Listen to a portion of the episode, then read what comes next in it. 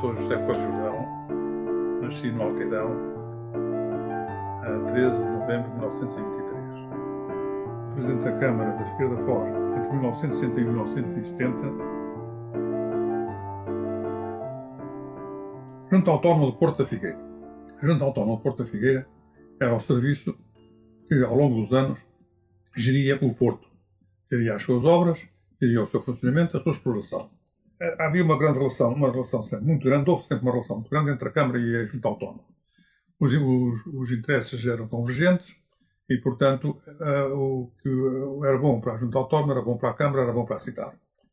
E por isso, eu em 1963 concorri, aliás, até a pedido do diretor do Porto, concorri a, a, a, ao lugar de presidente da Junta Autónoma, de vice-presidente da Junta Autónoma, uh, às eleições de, para vice-presidente Junta Autónoma. Dando posse em 21 de junho de 1900, do mesmo ano, 1963. Uh, fui também posse presidente porque o presidente era uma pessoa que tem sido, teve durante largos anos ligado à Junta Autónoma e, apesar da sua idade e do seu estado de saúde, não se quis que ele se afastasse, ou pelo menos que deixasse ter o título. E ele, embora ele fosse o presidente, eu fosse o vice-presidente, e ele, presidente, ele deixou de, nunca, enquanto lá estive, nunca apareceu na, na, na junta. Apenas nas, nas questões cerimoniais, nas cerimónias, que ele aparecia como presidente da junta, e não eu. Foi devido ao desenvolvimento do Porto no século XVIII que a Figueira foi levada à vila em 1771. E, e, e no século XIX, com as obras do Porto realizadas, na segunda metade deste século, deste século a Figueira sofreu o maior, o maior crescimento de sempre justificou que fosse levada à cidade em 1882. Mesmo, mas na segunda metade do século XX, as condições do Porto tornaram-se difíceis. O funcionamento do rio era enorme e deixou de ser possível fazer a navegação de navios comerciais. E mesmo os navios de pesca, as traineiras e os arrastões, com dificuldade entravam, especialmente os arrastões. E as traineiras muitas vezes só entravam na, na, na, no cimo da maré e com muitas dificuldades e muitos desastres. Houve alguns graves, como foi o caso da, Treineira da Leirosa, em que morreram muitos pescadores à entrada da Barra, à vista de toda a gente. A ação da Junta foi sempre, ao longo dos anos, de lutar pela construção do, melhoria do Porto, que foi acompanhada não só pela Câmara, como as entidades oficiais da Figueira.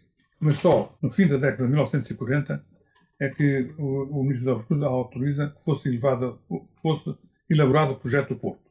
O programa era complexo, metia ensaios do Laboratório Nacional de Engenharia Civil e só em 1959 o Ministro das Obras Públicas, Gerardo de Oliveira, publica, adjudica as obras do Porto que se iniciaram em 1960 e ficaram, foram inauguradas em 1966.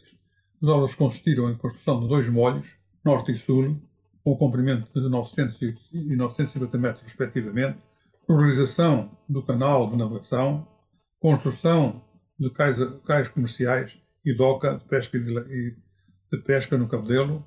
O custo das obras foi de 70 mil contos. O primeiro navio comercial a demandar o porto, como efeito das obras em curso, foi o São Silvestre, em 9 de 5 de 1963, que veio carregar esteios de pinheiros de Pinheiro Bravo para esteio das minas do fosfatos de Marrocos. Foi tratado pela firma Álvaro Gaspar Companhia. A inauguração das obras nas das obras referidas realizaram-se no dia 30 de outubro de 1966 e foi, um foi presidida pelo Presidente da República, Almirante Américo Tomás, com a presença de vários ministros e outras entidades oficiais.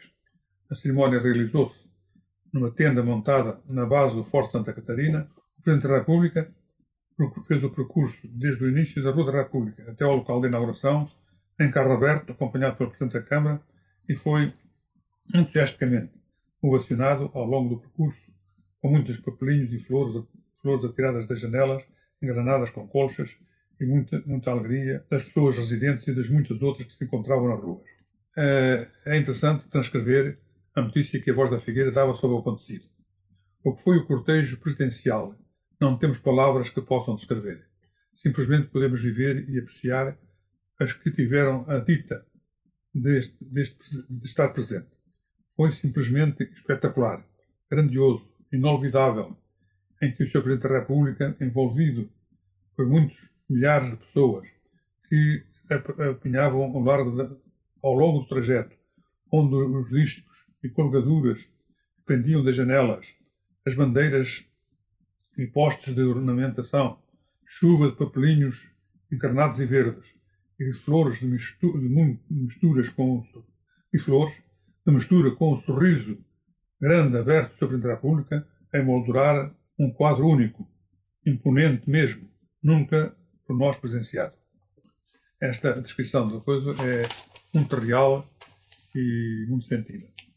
A guarda de honra, no local em frente à tribuna, foi feita por uma bateria de RAP 3, duas companhias de 2 e uma, uma, banda de música do R15 de Mar.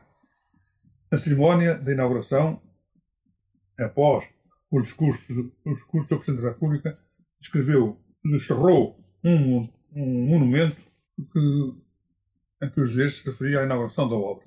Terminando o, seu, o Presidente da Câmara terminou o seu discurso dizendo Desejamos, Sr. Presidente da República, que este dia festivo seja dia grande, ou seja, duplamente com a inauguração de uma obra que se acaba e de outra que imediatamente se inicia.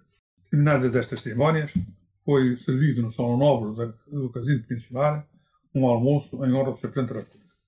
Na Casa do Passo foi montada uma exposição referente às obras realizadas no Porto ao longo dos tempos, com equipamentos, documentos recolhidos da Direção-Geral de Porto, Junta Autónoma de Porto, Câmara Municipal e outros serviços. Foi exposição com muito muito interesse, com muito interesse, tendo a Câmara mandado filmá-la, fotocopiá-la em slides, que foram arquivados na Biblioteca Municipal, mas que infelizmente desapareceram.